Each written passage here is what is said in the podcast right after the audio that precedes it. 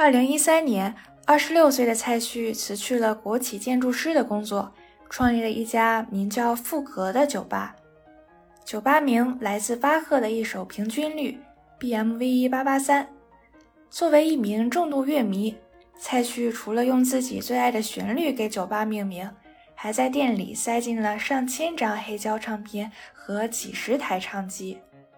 而店面的装修也是赌上了蔡旭作为前建筑师的尊严。那些木材还有光影，如同巴赫笔下的音符一般翩翩起舞，最终凝固成一只斟满了美酒和欢声笑语的巨型酒杯。从一号店和平里，再到之后的盐、木，还有燃，富格滋养了一众用音乐下酒的威士忌迷。而蔡旭最初在商业企划书里立下的 flag 也在一个个的实现。然而，疫情攥住了唱片机的指针，麦芽的滋味从此也多了一丝苦涩。在接连关闭了三家店后，富格在北京只剩三里屯的一家店还在残喘支撑，并仍在复工和歇业间反复摇摆。但蔡旭还在坚持，他将如何秉着富格的初心奋起自救呢？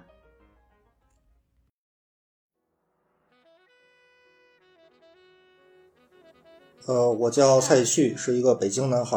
然后呃是富格这个品牌的创始人，然后也同时之前是一个建筑师，然后在疫情之前也是一个广告公关的从业者。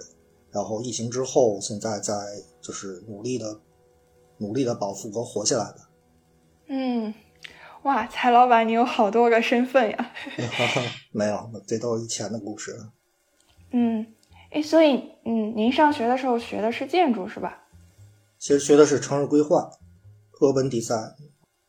那当时为什么选了这个专业呢？其实，其实坦白讲，就有一点逆反心理，因为我的家里家庭，然后其实很想让我学金金融金融方向，但是我可能就觉得很无趣、很无聊。然后我恰好这个小时候学过一些画画，然后学这个美术，然后所以我觉得建筑也许和这个美术是相关的，而且就恰好这个选择了这个考试的这个分数，恰好可以上到这个专业。嗯，那您学了四年之后。有特别想成为一名建筑师吗？呃，其实有，当然肯定有这个，就是这年轻人对这个行业的理解或者热情肯定有，但是实际上，当然更更更更客客观、更直接考虑的，应该就是就业问题，所以都有都有。嗯，不过干了几年之后还是 出来了，是吗？呃，对，因为我工作的这个这个第一份工作这个。公司这个单位是一个国企，是一个体制内的一个一个一个公司，所以呃有一段时间确实很轻松，然后但是我觉得有点提前退休的那种感觉，就那时候可能年轻嘛，还是闲不住，或者说有自己的想法，觉得想试一试，拼一拼。嗯，然后就出来开酒吧了，是吗？哎，好像在开富格之前，您还卖过。黑胶唱片对不对？对这个唱片，其实我一直就是音乐，还有包括这个就是收集唱片，是我一直以来的一个一个爱好。然后应该是我想想，应该是可能二十四五岁，二十四五岁的时候吧。然后当时只是觉得就是自己买，然后一张一张买，然后这个特别麻烦，而且就是有时候有些想喜喜欢的东西，可能也许挑不到，然后被人抢走了，然后觉得不太爽。然后准备和朋友一起来，就是自己来弄，自自己来玩一把。然后没想到玩了两三把之后，然后觉得还挺成功，甚至积累了一些叫种子客户吧，种子用户。然后应该是在二零一，我想想，二零一二年左右吧，二零一二年，然后和一个朋友，呃，当时的一个朋友一起，在一个胡同里边。有一个很小的一个平房，然后开了一个唱片店，叫 Strange Foods，大概持续了一年的时间吧。那个时候我白天在工作，那个我的那个合当时的合伙人他是职业来做这个事情，然后我晚上或者有时候周末去来那个帮帮忙这样子。那后来是怎么想到把这个唱片店转成这种酒吧的形式的呢？呃，首先是这样，就是当然，我觉得就是当然年都是年轻气盛嘛，肯定会有些分歧，所以就是这个 Strange Foods 这个唱片店持续了可能一年多一点的时间，然后就就就解散了，就散伙了。然后我并没有当时立刻想要开酒吧，我说像好，那我休息一段时间，或者说觉得这一年其实有时候心也挺累的。后来我这个二零一三年的时候生了一场病。然后住院的时候，我觉得我想仔细想一想，然后要干什么。然后我确实也很喜欢酒，包括我的好朋友，至今为止非常好的一个朋友，他是我的威士忌老师。当时他带我逛很多北京有意思的酒吧，所以有这个我作为客人，做吧台的客人对酒吧的一个好奇或者有理这个不同的理解，然后觉得有些很好，但是总会看到。一些就是我觉得可以提升，或者可以改善，或者说如果哎我来做这个事情会是什么样子？恰好我又喜欢唱片，所以我说那应该是可以有一个店，有一个地方，他把这个酒和唱片和音乐，然后这个融合起来，这么着来做。所以这是我最最最开始的想法。首先，其实我也看到这个问题，就其实当时确实我跟我父母，主要是我妈妈，然后写了一份这个。企划书，然后这个先说服的是我这个父母，因为他们觉得就是一个国企，然后还还不错的一个听起来不错的一个这个城市规划师或一个建筑师，然后辞职去来干一个就是一个个体或者一个这个酒吧行业，可能不是什么正常人的选择，所以我当时写了一个计划书，我说这个事情应该怎么干，可以怎么干，然后说服我父母。而且里面可能有一条对对赌协议，然后我妈妈觉得那好，那就让你玩一年，然后这一年之后如果行就行，不行的话那就老老实实的该干嘛干嘛就好。所以大概是这么一个情况，然后也幸也比较幸运碰到了当时我们一号店那个地方，然后当当时那个地方的这个领导，然后觉得好，嗯，这个事情听起来不错，然后现在他他之前是一个半闲置的状态。就做仓库很浪费，所以就做了一个比较大的改造工程，然后改成了我们的一号店。明白。然后后后来发现特别行，是吧？因为我看富格一共有好几家店。呃，最多的时候吧，最多的时候同时有五家店，成都一家，然后北京四家。啊，对。然后我看他们还分别有不同的名字，也是分别对应了不同的主题，是吧？呃，其实当时我们的命名，当然这个除了成都，成都比较早，是我们的二号店，然后其他店是拿这个金木水火土，然后这么着来命名的。所以就比如说当时我上建筑建筑课的时候，当时老师我的老师是从日本回来，然后讲到安藤忠雄的那个光之教堂、光风水三教堂，啊，当时给我的印象非常非常深。然后我觉得它是一个完整的一个作品，是一个连续的，虽然它时间跨度很长，所以其实我后来有我的这个想法，然后想以金木水火土这么着来命名。嗯，哎，那这几家店你都亲自参与了设计和装修吗？就是充分发挥你作为建筑师的这个专业技能。除了这个什么吧，除了成都可能没有特别这个，只是远程远程的来参参与。其他的就其他的四家，然后都是我来设计，然后来监工的，甚至来指导工程的。那有没有什么你特别嗯自豪的一些小设计？小设计，第一，我大量的用了这个 LED 的这个灯带，而且其实当然现在 LED 技术已经普及了，就很很那个什么，很很常见了。但比如说像当时我们最开始用的时候，那个时候 LED，尤其是那种可无极调光的 LED。这个工艺在几年几年前，六七年前、七八年前，其实并不是一个特别普及的。包括有些电工不知道该怎么去来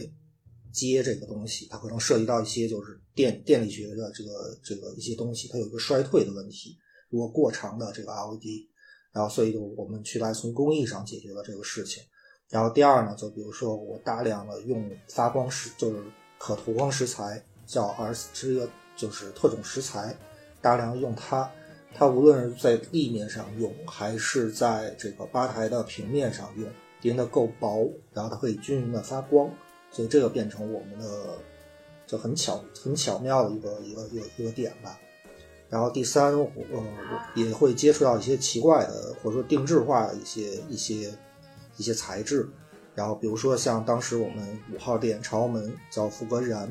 然后用了大量的半手工的这种贝壳，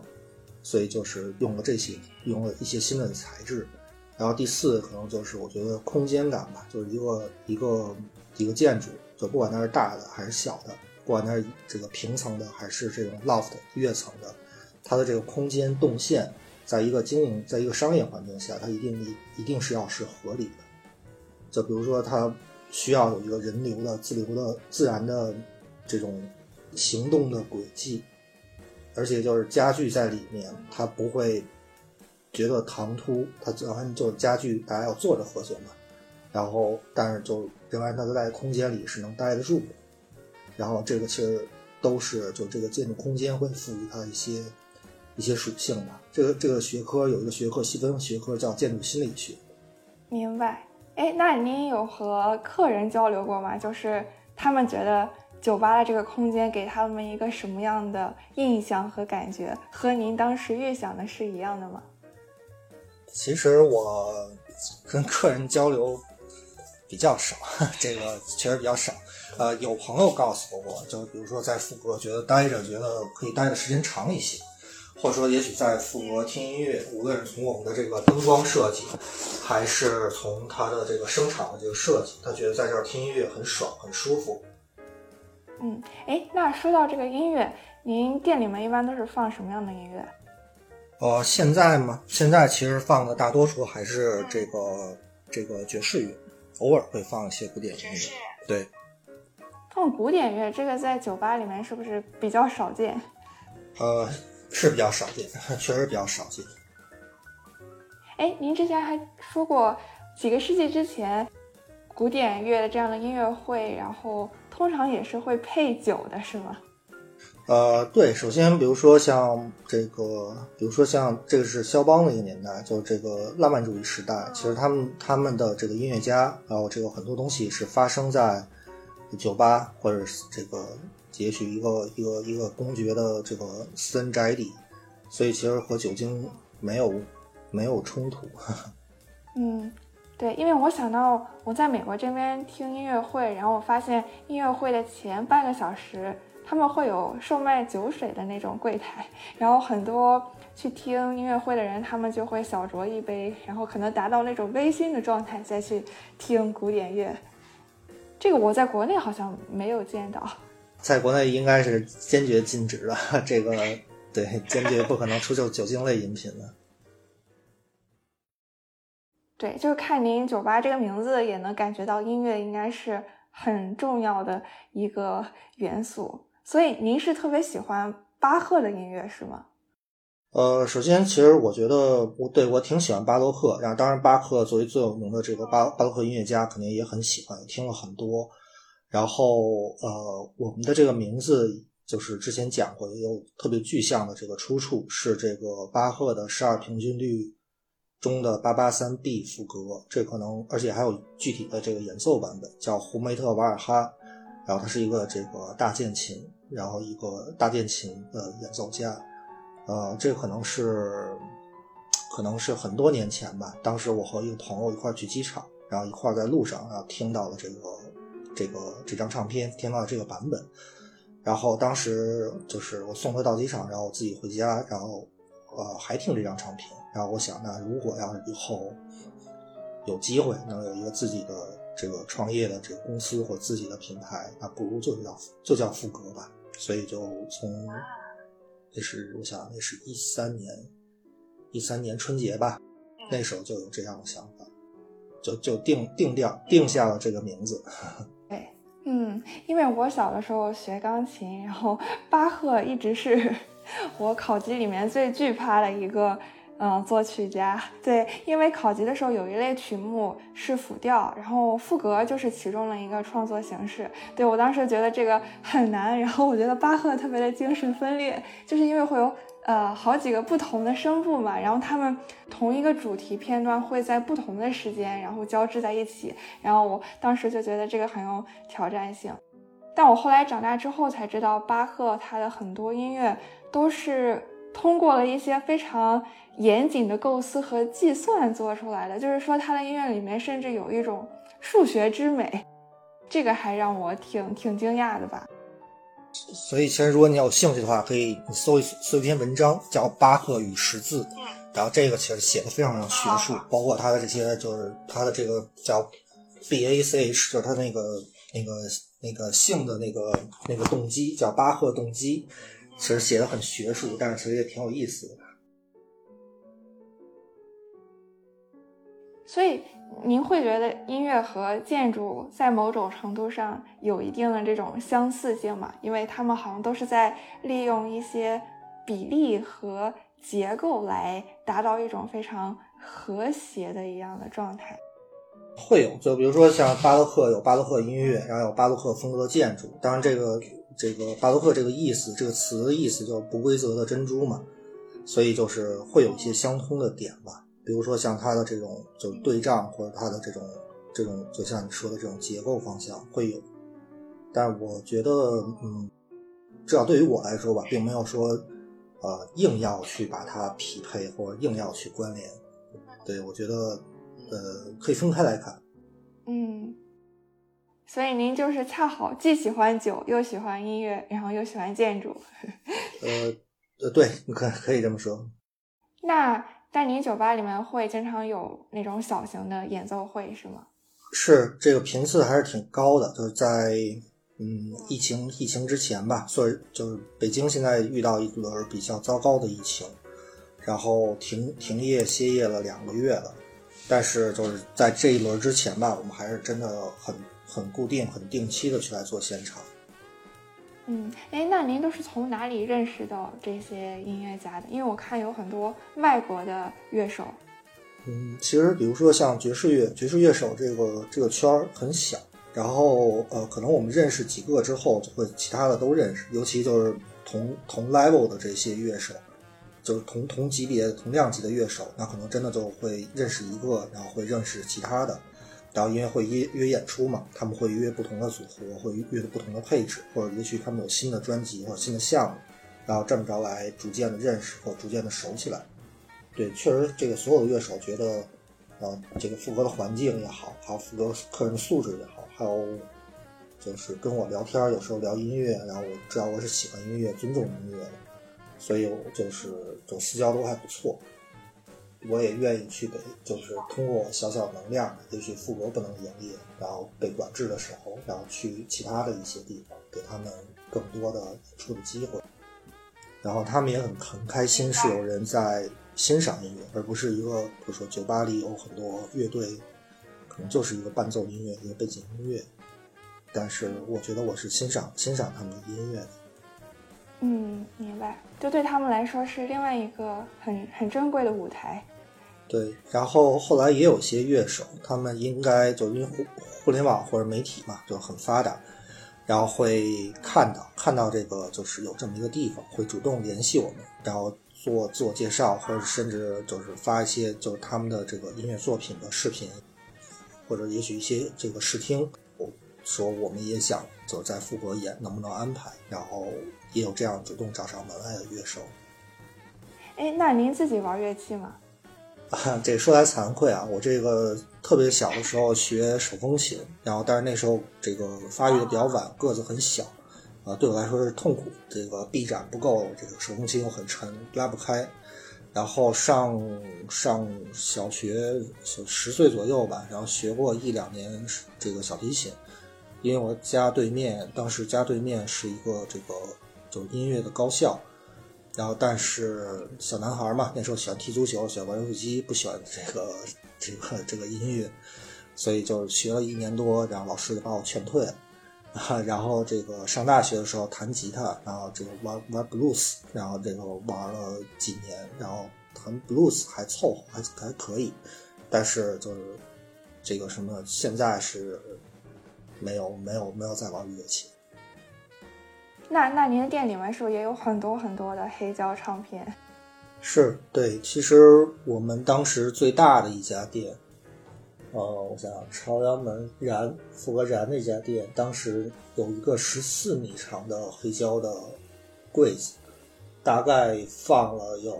五千张唱片左右吧，五千张。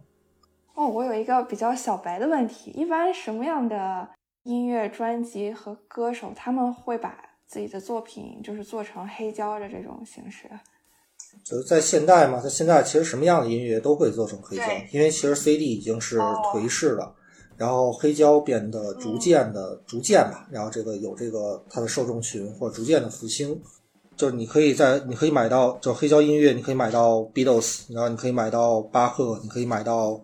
各种各样的音乐家，甚至电子音乐。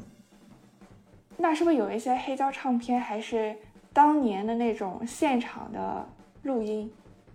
会有这样的，会有啊。比如说，其实你像那个肖肖邦，肖邦的那个国国际国际肖邦大赛，它其实呃每年也不是每年吧，经常会有这个当时比赛时候的录音，或者说就是比如说像科尔托这些人，然后他们的现场录音，他们历史录音。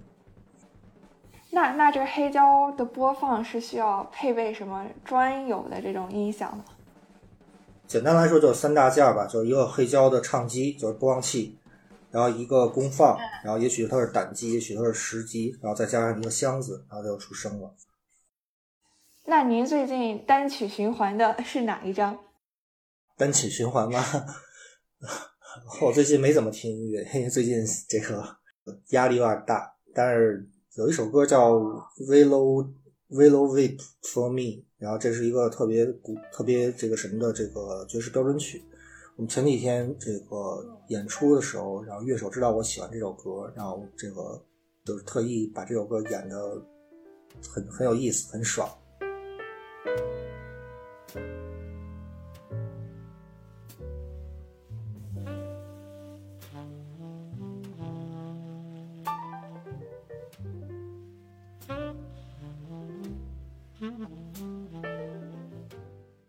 对，您刚刚提到，就是最近疫情比较比较严重，然后店的这种情况还是受到了影响。那您的店现在是一个什么样的状况？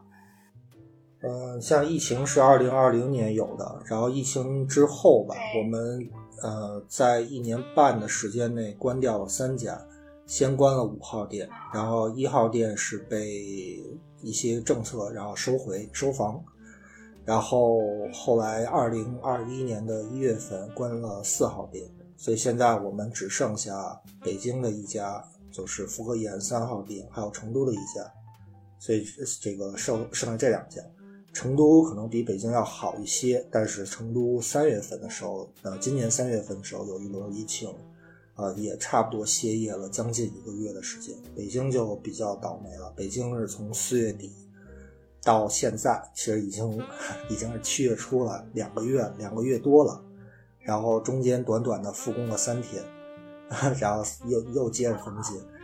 然后所以我们现在就是这个本店，然后就是在封禁中，然后不能营业，坚决不能营业，相关部门要求。这个但是比较幸运，然后有一对儿这个夫妻朋友的咖啡。他们晚间正好是闲置的，然后彼此也很信任，所以现在借借这个他们的咖啡的夜间时光给我们来用，所以我们现在在那儿来，这个至少还有一个地方可以待着。对，您说的这个朋友就是我之前采访过的嘉宾，奥之驿站的老板娘乔乔。是的，是的。对，而且我知道他们咖啡馆应该也是经常有那种室内的小型演奏会，所以您这个。演出还挺符合他们的调性的。呃，实实际上是这样，确实乔乔很喜欢音乐。然后我昨天还跟就是老板，就是他的这个先生，然后聊了一会儿。然后疫情之后，尤其现在乔乔这个这个怀孕，然后快当妈了，然后这个精力不太够，所以就是他他的这个疫情之后，可能一些嗯他的之前的这个沙龙活动可能就都取消了。然后，尤其这个夜间现在借给我们来使，但他确实就是很喜欢，很喜欢音乐，包括是应该就是前天吧晚上来这个演出，来来这个这个这个就是复复格的演出。然后后来那个结束之后，他和这个那个小号手聊了很长时间。嗯，对，我知道疫情之后可能有有一些嗯咖啡店或酒吧这样的店铺，可能他们就永久的关闭了。但我感觉富哥好像一直在找不同的方式，然后再坚持下去。那您觉得就是疫情之后，您心态有没有经历过一个就是过山车一样的变化？就是这是一个怎么样的一个心路历程？觉得我可能需要看一看心理医生了。这三年过得太刺激了，真太刺激了。我该怎么讲呢？呃，疫情刚有第一年的时候，我只是觉得不服气，各种不服气。当然，这个不服气有这个奇怪的政策原因，然后也有这种就是无可奈何的这种，就比如被收房啊这种这种这种无可奈何的问题，还有这种就是呃特别严格的，毕竟是北京嘛，特别严格的这种就是封禁封禁措施，然后不服气。我觉得这个关店并不是因为。做的不好是赶，就是赶上不好的时候。然后，但是呢，就比如说到了，嗯，去年去年年底，其实北京疫情就这个星星点点，可能并没有封停，但实际上就是，对吧？大家出行意愿变低了，经济也在也在下下滑。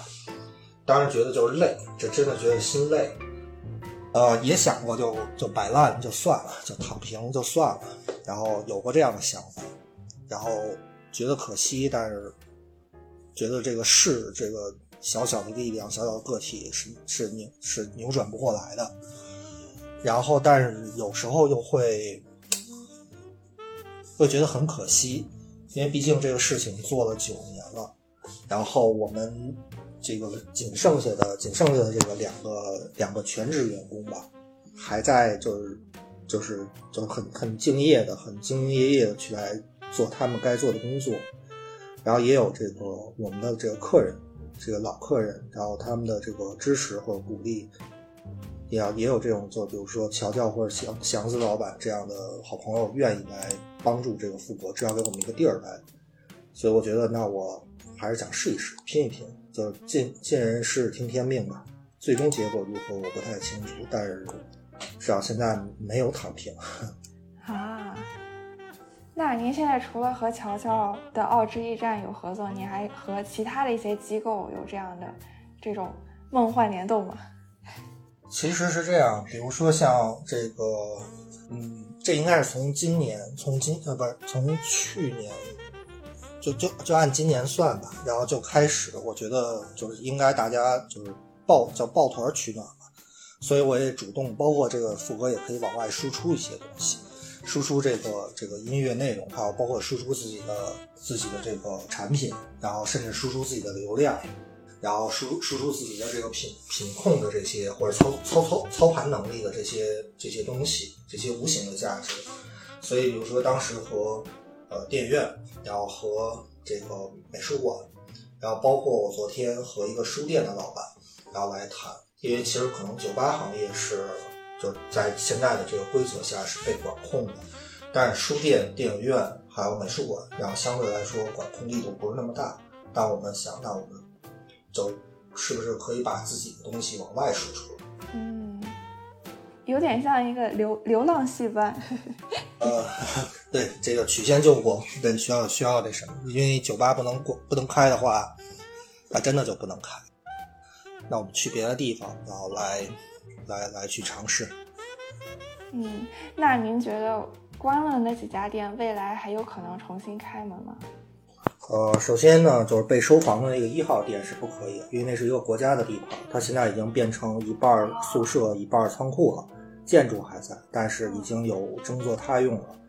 然后关掉的五号店呢，是那个开发商，就说粗俗一点，很混蛋，很流氓。然后他即使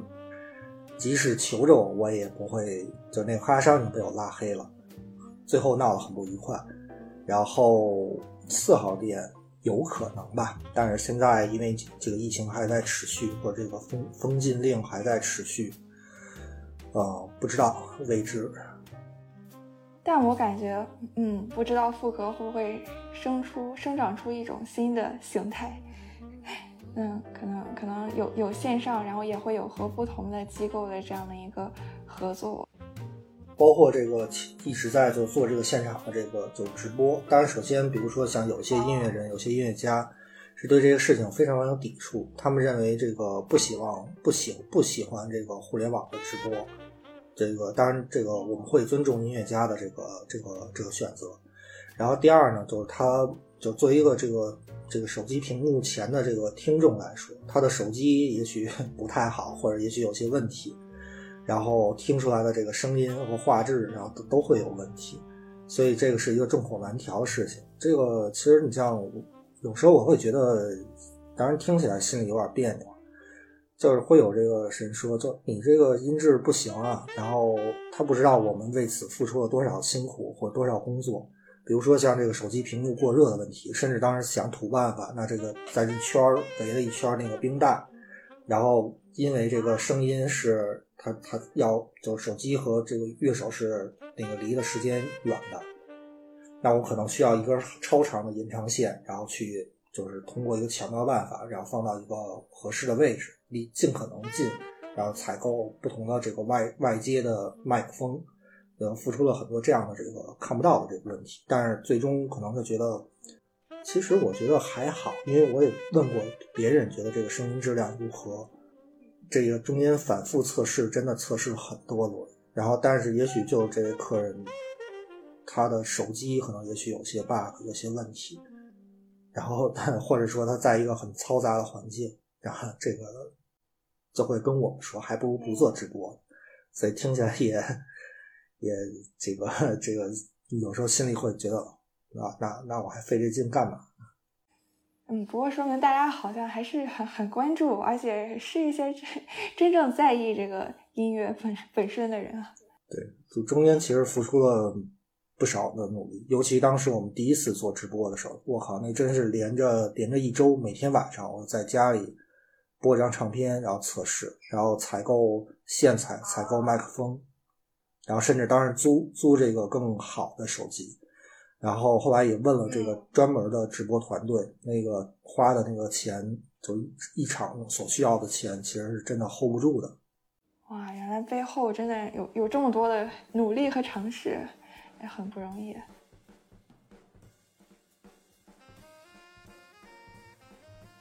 那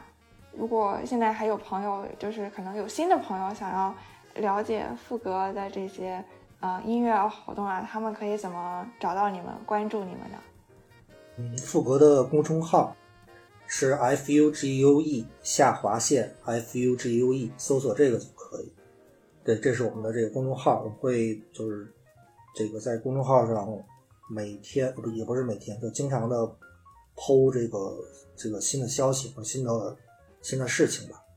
明白，所以每隔几天就会有这样的音乐现场直播吗？其实是这样，我们刚刚恢复吧，刚刚恢复这个在奥芝刚刚恢复这个现场，而且奥芝确实面积小一些，然后嗯，频次现在并没有恢复到之前的频次，大概一一周一场或两场吧，大概是这样子。所以就是大家可以在线上关注，也可以。如果有条件的话，去到线下。我觉得线下体验还是最最最直接、最重要。哪怕这个奥芝是是是是人家的咖啡，但是可能我们会重新布置，或者是重新调整一些细节，让它尽量就是有这个复格的感觉。就是至少在夜间吧，在夜间有复格的感觉。是不是这个音乐的它的这个传播也需要一个空间，才能有更好的这种收听的效果？是，就是这个，因为我因为就比如说，这个古典音乐或者我们做的爵士乐都大多是原声乐器，所以就是它的这个对空间的要求或者对空间声场的这些东西，其实都是有一定的要求的。嗯，那蔡老板，您是不是也需要找一些什么音乐家？有这样的需要吗？也可以在这里打一下广告。啊，可以啊，只要这个这现在。就其实我有一个好朋友，然后这个很欣赏一个乐手，他是一个鲁特琴演奏家，就古乐啊非常少，就在至少在中国很少见的一个鲁特琴演奏家。但他是天津人，这个这小哥当时当时驱车一个多小时来来北京演过一次，但是后来当时赶上天津疫情爆发，然后天津人不允许出天津，然后天津结束之后，北京开始爆这个疫情爆发，所以就是取消了很多场，然后所以只要能来到北京的这个朋友，我们至少都可以认识一下，都可以聊一聊。嗯，